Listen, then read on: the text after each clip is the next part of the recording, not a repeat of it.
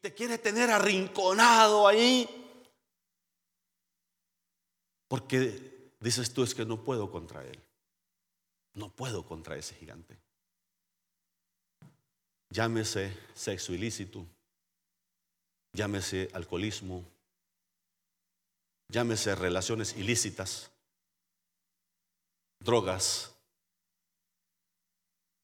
Y no sé cuál sea ese gigante que te tiene arrinconado, que te tiene ahí, que dices, no puedo, no puedo vencerlo. No puedo vencerlo. Necesitas decirle, Dios, levanta en mí el David que hay en mí, esa personalidad de, fe, de valentía, esa personalidad que hay en mí que puede derrotar a ese gigante. Escuchó David, escuchó David las, agresiones, la manera que blasfemaba en contra del Dios de Israel. Escuchó David y no se quedó ahí. Dijo, hay que hacer algo. Pero cuando desciendes al valle, aún tus mismos hermanos te menosprecian. Cuando desciendes al valle, aún tus mismos hermanos dicen, ¿qué vas a hacer tú? ¿Qué haces tú aquí? Mira lo que le dicen. Eso es impactante, hermano. Y pueden ser hermanos mayores en la familia o pueden ser hermanos mayores en la fe. El asunto es que mira lo que le dice en verso 28. Y oyéndolo hablar, oyéndole hablar Eliab, su hermano mayor, con aquellos hombres, se encendió en ira contra David y dijo, ¿para qué has descendido acá? ¿Y a quién has dejado aquellas pocas ovejas en el desierto? Yo conozco tu soberbia y la malicia de tu corazón, que para ver la batalla has venido. David respondió, ¿qué he hecho yo ahora? ¿No es esto mero hablar? Ahora, ¿qué debes hacer cuando te aparecen esos hermanos? Que no te echan porras, que no te dicen que puedes hacerlo. Porque David empezó a investigar rapidito. Dice, bueno, bueno, ¿y qué dan? Dijo al que se echa este gigante. ¿Qué ofrecen? Dijo. Dice, no, pues al que derrote a este gigante, el rey le va a dar muchas riquezas y va a eximir a, su padre y su familia, dice, de impuestos. O sea, no iban a pagar impuestos ya.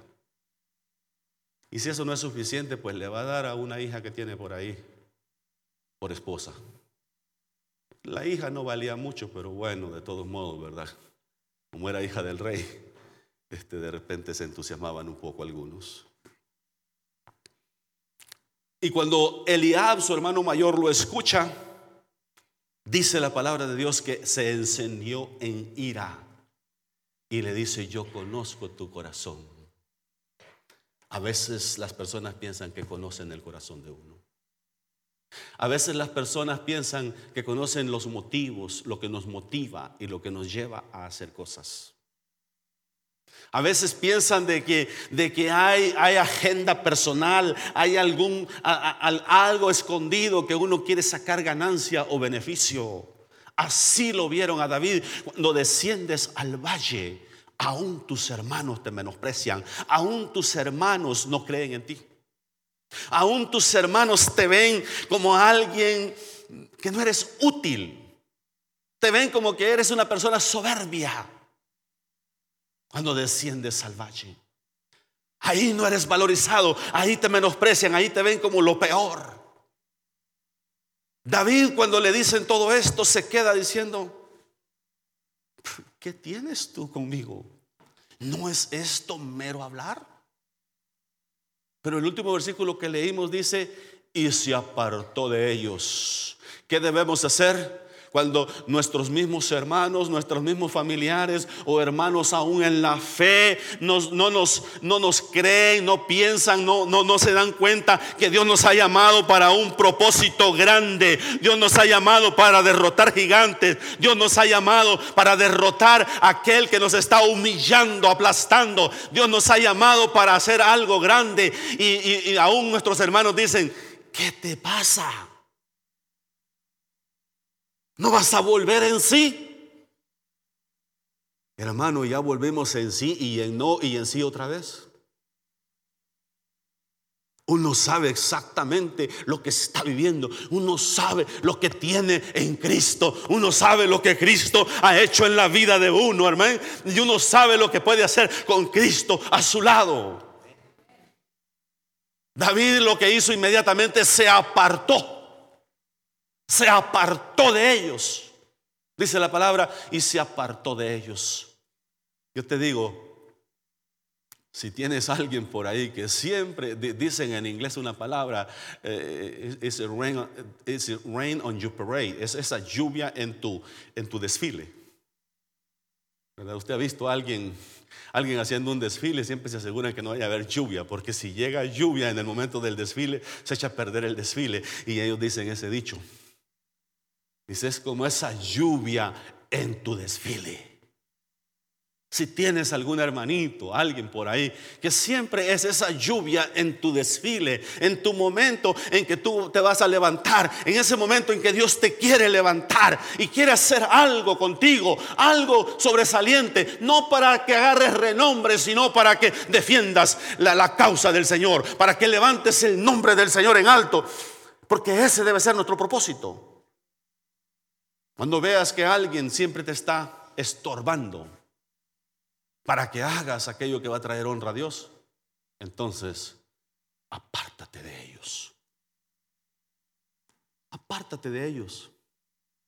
Eso no ayuda.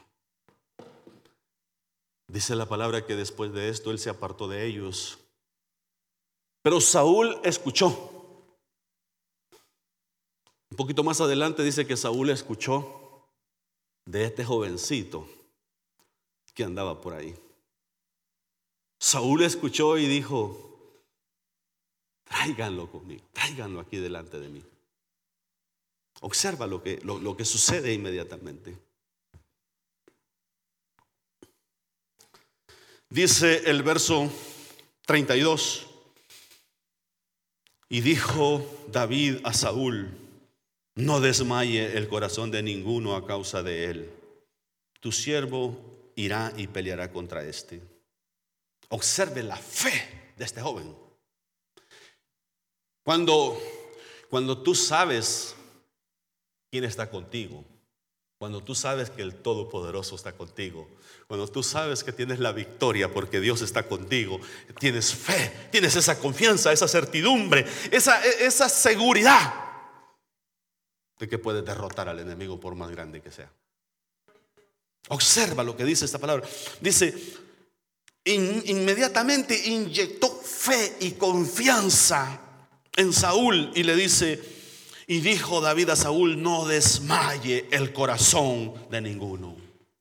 Observa, observa, estamos hablando, Saúl era, era un hombre ya mayor, quizás 50, 60 años tenía Saúl.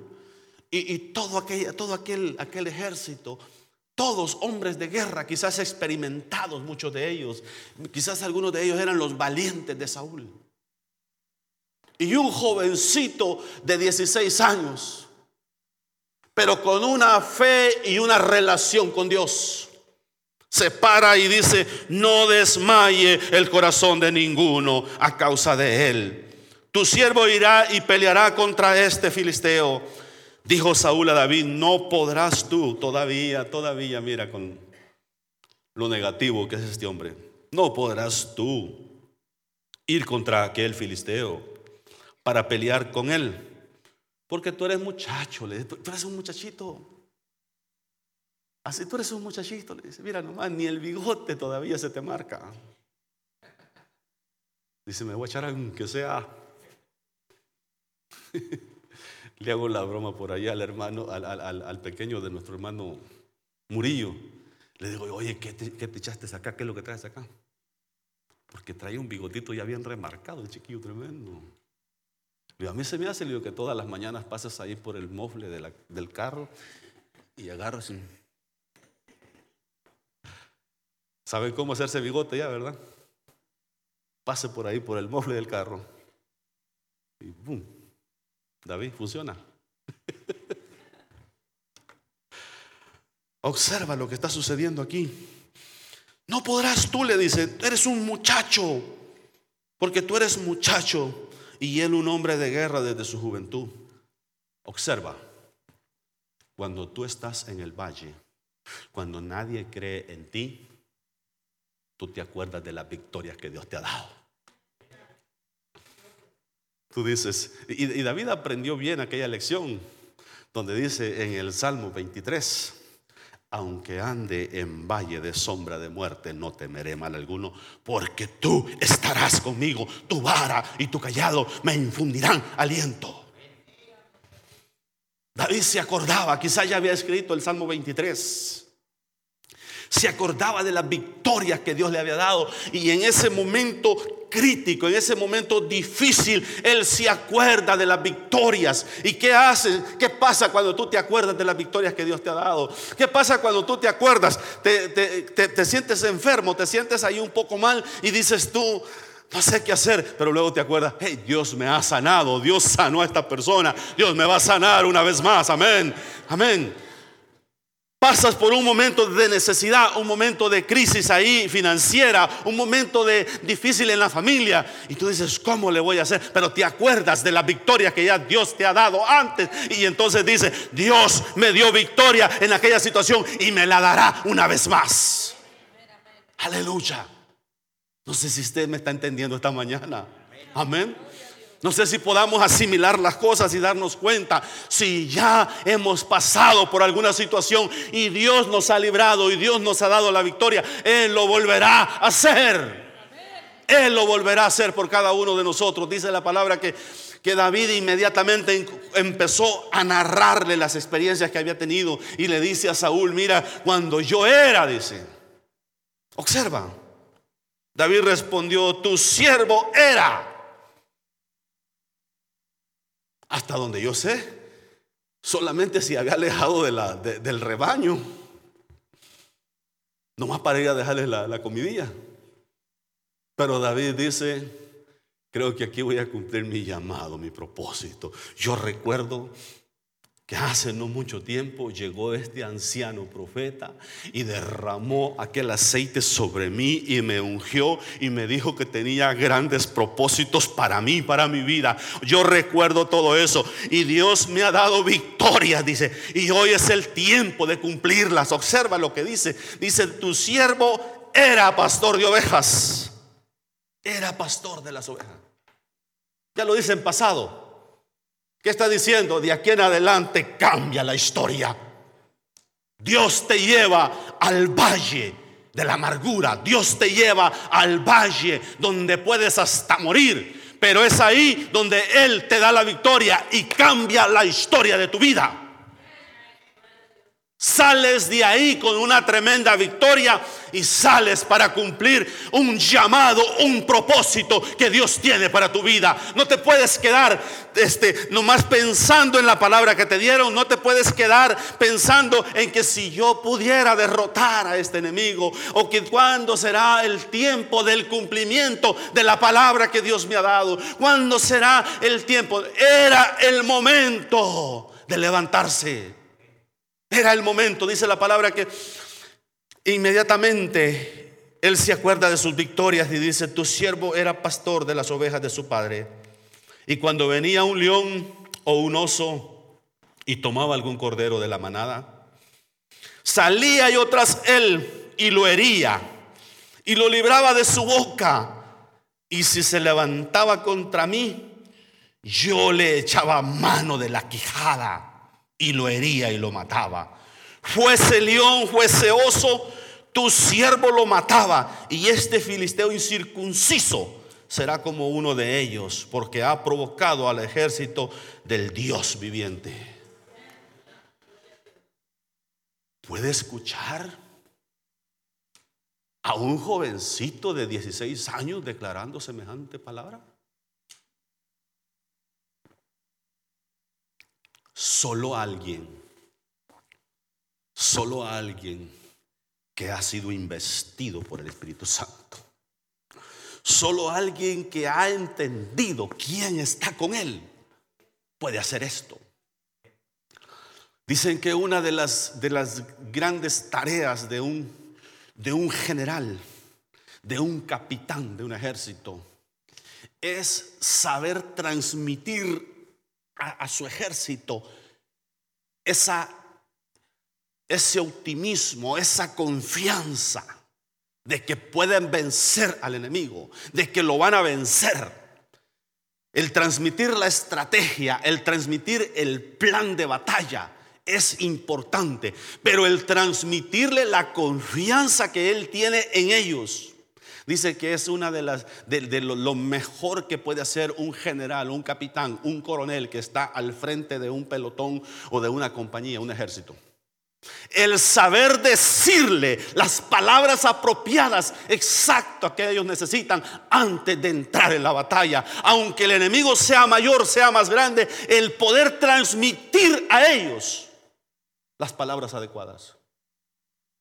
Cuando usted estudia un poquito de historia en los grandes generales que ha tenido este país, usted encuentra a George Patton. George Patton peleó en la Primera Guerra Mundial y en la Segunda Guerra Mundial. Ese hombre era de los que decían, solo aceptamos la victoria y nada menos que la victoria. Y vamos a pelear para ganar la victoria. Ese hombre eh, decía, es innegociable. Tenemos que ganar. Douglas MacArthur ese fue el que defendió, el que peleó la guerra en contra de Japón y todas las islas de esa área, las Filipinas y todo. Ese hombre era temeroso de Dios. Y, y cuando los japoneses empezaron a invadir todas las islas, él estaba en un destacamento en las Filipinas. Llegaron los japoneses con un gran ejército y tomaron la isla, las islas él tuvo que salir.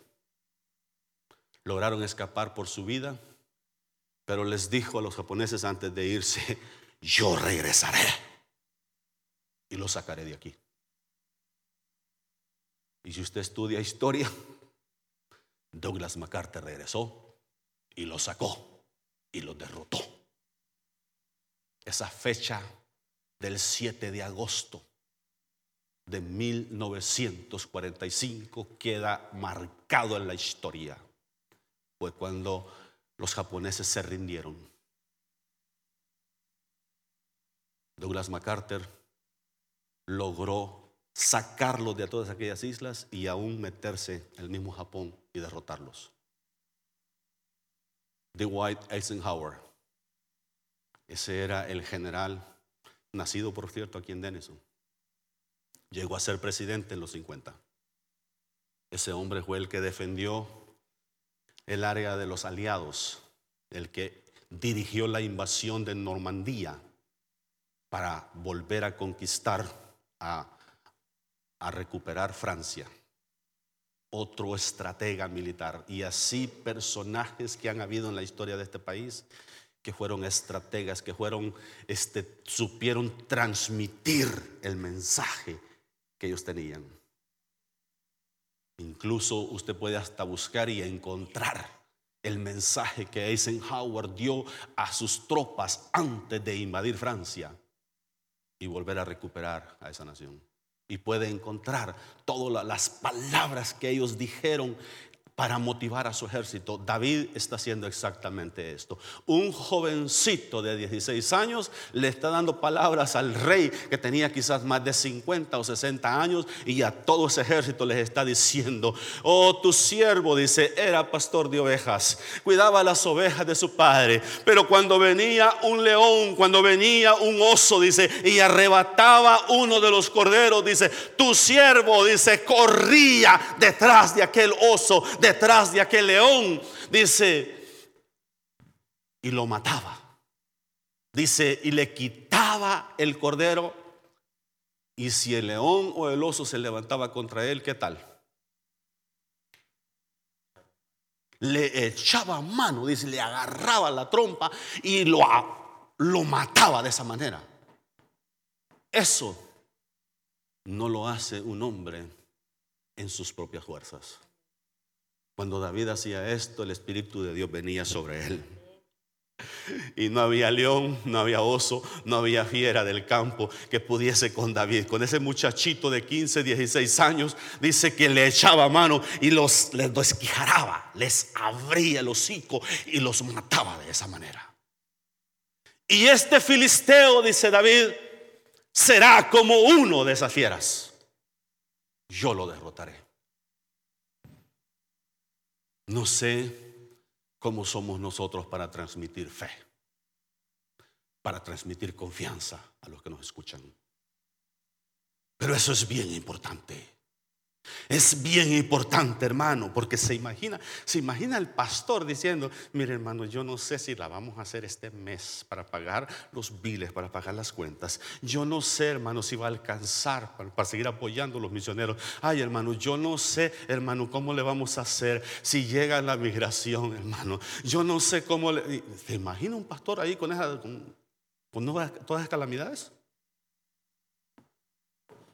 Usted corra, usted corre a alguien así, hermano.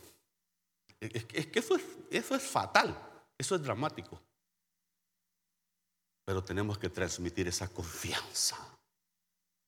Nuestro Dios está con nosotros. Nuestro Dios guardará su pueblo. Estamos orando para que haya una reforma migratoria. Estamos orando para que haya una solución para toda esa gente que ya está aquí en el país y que, y que está buscando este, superarse, recuperarse, salir adelante. Estamos orando para que haya una solución. Y Dios va a hacer algo. Y mientras usted pórtese bien. Amén. Porque todo eso cuenta. Pórtese bien, no ande de pata suelta por ahí en lugares que no debe de andar. No ande metiéndose en lugares donde no se debe de meter. Y decir, ay, que yo aquí ando evangelizando, hermano, aquí en el club. Si no puede evangelizar en el trabajo, donde es un lugar más neutral, ¿va a ir a, va a, ir a evangelizar a los clubs? David está inyectando, se está recordando de que Dios le había dado victorias antes y dice, hoy Dios me va a dar una gran victoria. Repita conmigo, hoy Dios me va a dar una gran victoria. Repítalo conmigo, hoy Dios nos va a dar una gran victoria. Pero créalo, hermano. Créalo en su corazón que se le baje de la mente al corazón y que quede programado. Y no vaya a salir de aquí. Pues quién sabe, hermano. Allí me dijeron que dijera esto, pero yo no sé si la voy a hacer en ese trabajo. Es que ahí piden inglés. ¿Y qué tiene? Hermano, ahí aprende. Ahí aprende el Guasumara y el WhatsApp.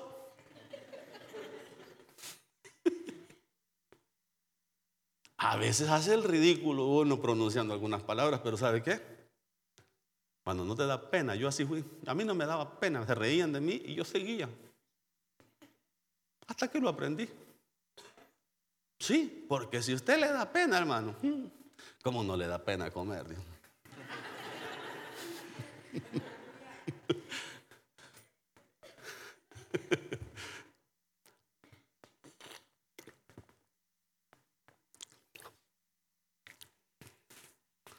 Cuando desciendes al valle, eres menospreciado aún por el enemigo.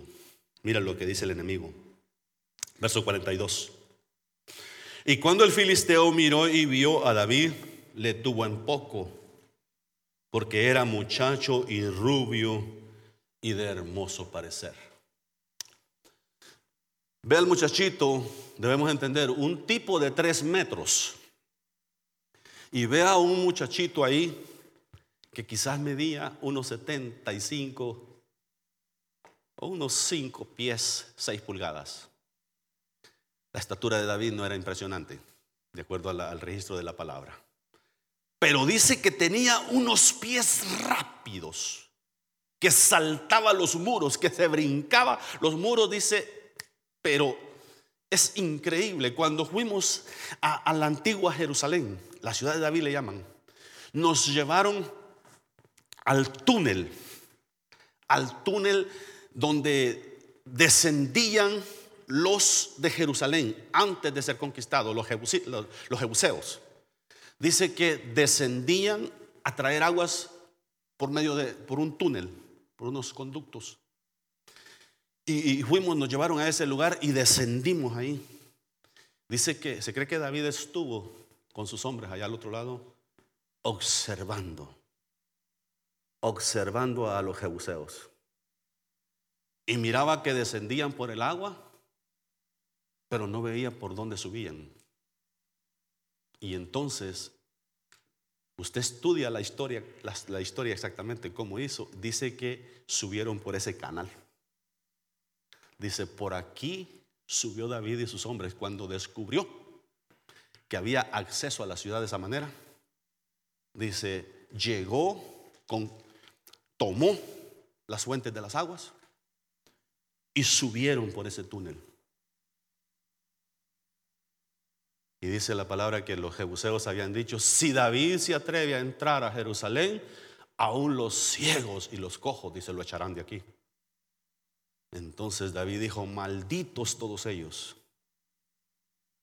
Echó una maldición sobre todos ellos por haber declarado semejante, semejante palabra en contra de David. Y mátenlos, dijo, a donde los encuentren.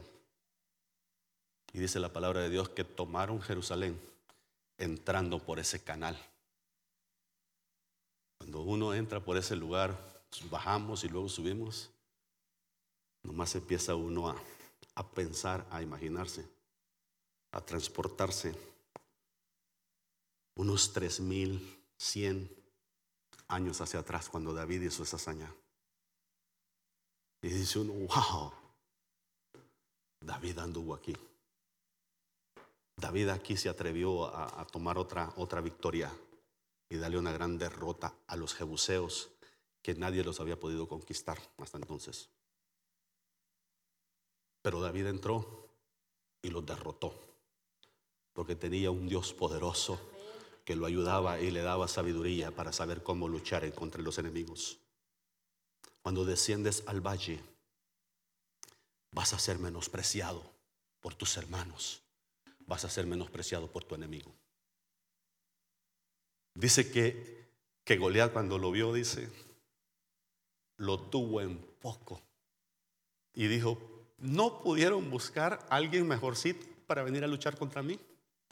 ¿No pudieron buscar un hombre de guerra verdaderamente que pueda pelear contra mí? Pero no sabía que se estaba enfrentando al ungido de Jehová. No sabía que se estaba enfrentando al próximo rey de Israel. No sabía que se estaba enfrentando a aquel que iba a matar gigantes. Y comenzando con él. Dice la palabra de Dios que comenzó a lanzar maldiciones en contra de David. Y a decirle, ven, ven contra mí. Dice, y daré tu carne a las aves del cielo y a los perros y a las fieras del campo. Cuando tu enemigo se levanta contra ti lanzando maldiciones, diciendo que ya estás derrotado, diciendo toda clase de, fechorías en contra de ti, no haces lo mismo. Mira lo que hace David. Verso 45. Entonces dijo David al filisteo, tú vienes a mí con espada y lanza y jabalina, mas yo vengo a ti en el nombre de Jehová. de los ejércitos, el Dios de los escuadrones de Israel, a quien tú has provocado. Observa, al enemigo no se le enfrenta en, en, mi nombre, en nombre de Filadelfia, no, se le enfrenta ahora en el nombre de Jesús, en el nombre de Jehová de los ejércitos, porque Él es el que da la victoria al pueblo de Dios. Él es el que nos da la victoria en medio de las tribulaciones, en medio de la crisis. El único que nos puede dar la victoria se llama Jesucristo. Dale un aplauso a Cristo.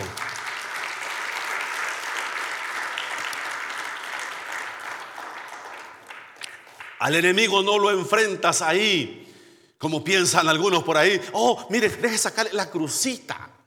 mire, con la crucita así, dice que él se va para atrás. Ay, por favor. Nada que ver. Es en el nombre de Jesús. En aquel tiempo era en el nombre de Jehová. David no le responde de la misma forma, sino que le dice, tú vienes a mí con espada y jabalina, mas yo vengo a ti en el nombre de Jehová de los ejércitos, dice, el Dios de los escuadrones de Israel, a quienes tú has ofendido y has blasfemado. Yo vengo a ti, hermano, dile, dile esta mañana a lo que estás enfrentando, a ese gigante, a esa situación que estás enfrentando, dile, yo te enfrentaré, o yo vengo a ti en el nombre de Jesús. Y en el nombre de Jesús tengo la victoria esta mañana. En el nombre de Jesús Él nos da la victoria esta mañana. En el nombre de Jesús somos victoriosos. Amén. Tienes que levantarte con poder y autoridad. David no se pudo, no se puso ahí a decir, mira, yo acabo de matar un león, yo acabo de matar un oso. Lo mencionó en su momento para motivar fe para recordar las victorias que Dios le había dado, pero este era un momento de invocar al Dios de Israel. Yo vengo a ti, le dice, en el nombre de Jehová de los ejércitos. Este tipo lo amenaza y le dice, yo daré tu cuerpo. David fue un poco más allá, mira lo que le dice. Jehová te entregará hoy. No, mira, al enemigo no le dice, pues a ver si se puede. Mira, yo te reprendo en el nombre de Jesús, el que predicaba Pablo. Ándale, ándale, chamuquito. ¿Me haces caso? Sí, te sales.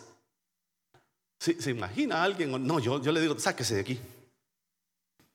Lo, llaman a que vaya a orar por un endemoniado y empieza ahí. En, en el nombre. No, no, no, no, no. Desate palabra. En el nombre de Jesús, el Todopoderoso. Hoy sales, hoy te vas. Porque Cristo está aquí para echarte fuera. Observa lo que le dice, Jehová te entregará hoy en mi mano. No tenía ninguna duda, tenía esa confianza, esa certeza. Jehová te entregará hoy en mi mano y yo te venceré y te cortaré la cabeza y daré hoy los cuerpos de los filisteos a las aves de los cielos y a las bestias de la tierra y toda la tierra sabrá que hay Dios en Israel. Observe, le dijo, no solamente tu carne daré a las bestias del campo y a las aves del cielo, sino la de los filisteos, todos, dice, los voy a entregar para que se los coman. David llegó con una fe y una confianza y luego dice, y sabrá toda esta congregación que Jehová nos salva con espada y con lanza, porque de Jehová es la batalla y Él los entregará en nuestras manos. Y aconteció que cuando el filisteo se levantó y echó a andar para ir al encuentro de David, David se dio prisa y corrió a la línea de batalla contra el filisteo. Y metiendo David su mano, dice, en la bolsa, tomó de allí una piedra y la tiró con la onda e hirió al filisteo en la frente y la piedra quedó clavada en la frente y cayó sobre su rostro en tierra. Así venció David al filisteo con honda y piedra, e hirió al filisteo y lo mató sin tener David espada en su mano. Entonces corrió David y se puso sobre el filisteo y tomando la espada de él y sacándola, dice, de su vaina, lo acabó de matar y le cortó con ella la cabeza. Y cuando los filisteos vieron su paladín muerto, huyeron. Qué cobardes, ¿verdad? Qué cobardes, ya cuando ven que, que, el grandote aquel estaba atendido, ya le habían cortado de aquí para arriba, ya no sirve para mucho cuando le cortan de ahí para arriba a uno. Dice, salen corriendo. Y entonces se armaron de valor los demás y empiezan a perseguir a los filisteos. Y hubo una gran mortandad aquel día, dice. Pero porque hubo un jovencito que le creyó a Dios. Ahora, ¿qué estaba en juego cuando David desciende a aquel valle? Todo estaba en juego. En el valle peligra tu vida. En el valle peligra tu reputación. En el valle peligra tu, tu integridad. El enemigo te va a querer despedazar. En el valle posiblemente no sales con vida. Pero ¿sabes qué? Si confías en Jehová de los ejércitos, si confías en Jesús, Él te dará la victoria. Es algo poderoso lo que Dios hace en la vida de este hombre. Conocimos a un hombre estos días que estuvimos en el valle. Él es hombre de negocios. El pastor nos compartió un poquito cuando él estuvo con nosotros. Y este hombre los, lo, lo secuestraron los hombres malos de allá. Y cuando lo traían, dice, con todo un grupo que se dio la orden que fueran y los ejecutaran, Dice, él nomás empezó a clamar a Dios y a decirle, no conocía a Dios todavía. Pero le decía, Dios, ten misericordia de mí, perdóname. Perdona todos mis pecados. Señor, estos me van a ejecutar. Yo no te he conocido, perdóname. Y pidiéndole perdón a Dios, y dice que uno de los, de los maleantes lo escuchó. Y fue y le dijo al jefe, al que estaba ejecutando a todos los demás. Dice, oye, oiga, le dice, este, este tipo le está hablando con el mero jefe ahí arriba. Y le está pidiendo perdón, dice. Y dice que dijo el, jefe de anda de suerte este, déjalo ir. Y lo soltaron. Y desde entonces él quedó con eso de que al Dios que había clamado en ese valle de la muerte. Él quería conocerlo. Él quería conocerlo. Él es un hombre de negocios en el área de México, ahí en, ese, esa parte. Tiene tres restaurantes, tiene un hotel, ahí en Nuevo Progreso. Tiene labores donde siembra también ciertos productos y tiene algunos negocios. es un hombre bendecido. Y así se encontró con el pastor Julio cuando sale de esa situación. Y el pastor le empieza a compartir. Y él tenía restaurante en esa parte baja del hotel. Un hotel muy bonito tiene. Entonces él le dijo, mira, ahora que tú me hablas de ese Dios, ese es el Dios que me salvó allá. Yo quiero entregarle mi vida y quiero ofrecerte este lugar, le dijo, donde tenemos el restaurante, para empezar una congregación. Yo quiero sembrar, yo quiero que muchas almas vengan a Cristo en mi lugar. Cerró el restaurante del hotel y ahora un lugar, hermano, fácilmente, así, tal vez no exactamente en cuadro, pero fácil pueden meter 200 personas en ese lugar. Es el lugar que Él ha ofrecido para llevar a cabo los cultos. Tienen un buen grupo de gente, más de 120 personas, alabando, adorando a Dios. La obra en México está más grande y más bendecida que la obra en Hueslaco. Todo porque este hombre fue llevado al valle de la muerte. Y ahí clamó al Dios que tiene misericordia. Al Dios que le prolongó la vida. Ahora dice, empezó a compartirnos a nosotros ahí, después de que terminó todo. todo lo que Dios ha hecho, cómo Dios le abre, le da ideas para empezar negocios.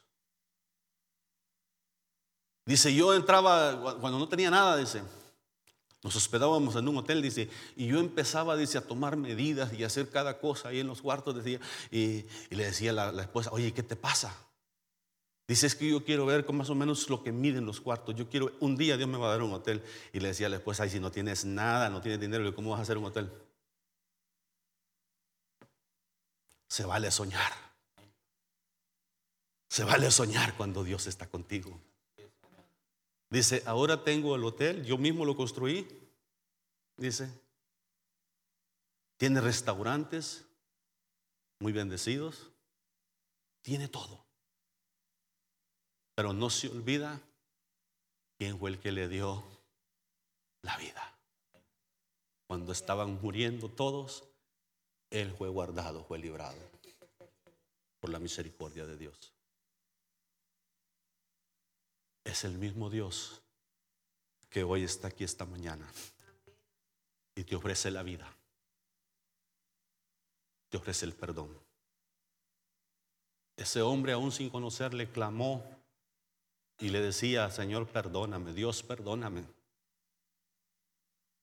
Dios lo salvó de la muerte y lo llevó con alguien para que le mostrara el camino, así como aquel eunuco le mandó a Felipe para que le mostrara el camino.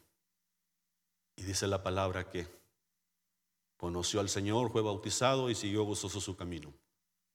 Este hombre ahora ofrece todo ese lugar para que muchas almas puedan ser alcanzadas y conozcan al Dios que él ha conocido.